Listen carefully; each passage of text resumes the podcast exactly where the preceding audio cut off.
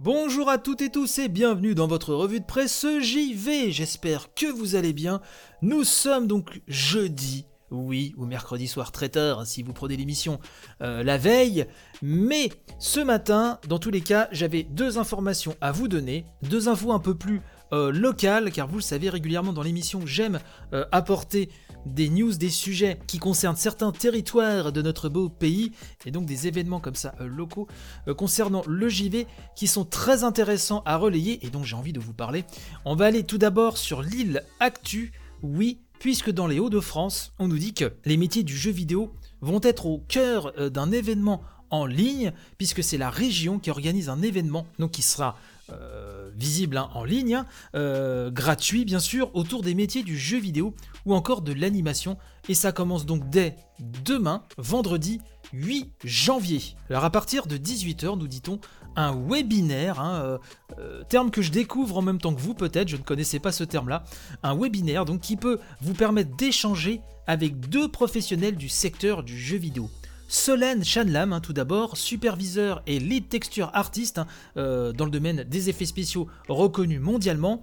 Et également Stéphane André, directeur de l'école Rubica, école spécialisée dans les métiers des jeux vidéo, de l'animation 2D, 3D et du design, euh, qui lui est situé à Valenciennes. Métiers, formation et avenir seront ainsi évoqués et pour y participer, il suffit de vous inscrire euh, via un lien qui est donc sur cette news. Bien sûr, je vous mets tous les liens qu'il faut dans la description de l'émission si cela vous intéresse. On salue donc la région des Hauts-de-France qui organise cet événement qui euh, je pense euh, sera euh, très très enrichissant ou du moins j'espère pour celles et ceux qui s'intéressent au milieu.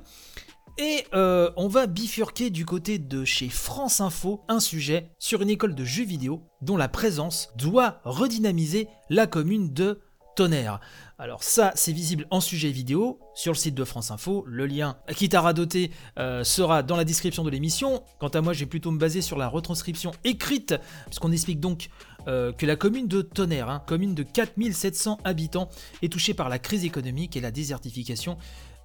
C'est un phénomène qui n'est pas nouveau, mais en tout cas qui touche fortement euh, Tonnerre, qui peine à redynamiser son centre-ville.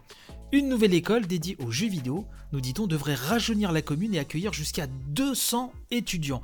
Je trouvais ce sujet très intéressant puisque euh, voir une école de jeux vidéo euh, au cœur d'une opération euh, visant à redynamiser une commune, je trouve le symbole et la démarche, hein, au-delà du symbole, vraiment très très belle, très intéressante. On nous dit que c'est un ancien supermarché, donc reconverti en école de jeux vidéo, au cœur donc de Tonnerre, hein, dans Lyon, qui accueille les passionnés.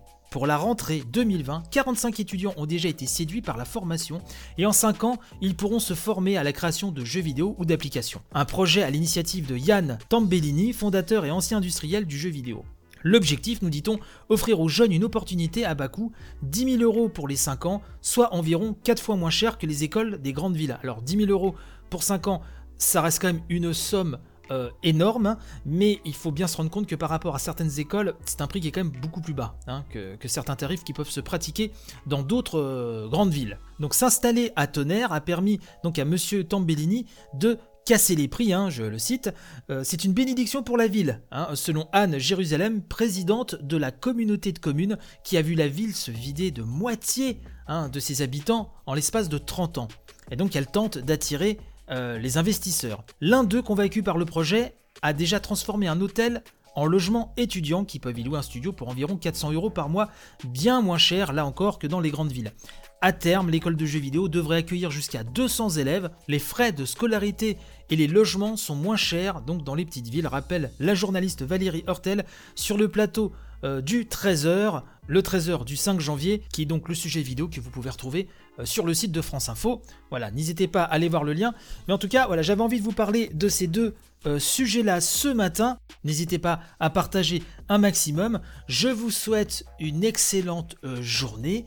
Et de toute façon, je vous donne rendez-vous dès demain pour une nouvelle revue de presse. Vais. Allez, portez-vous bien. Bye bye.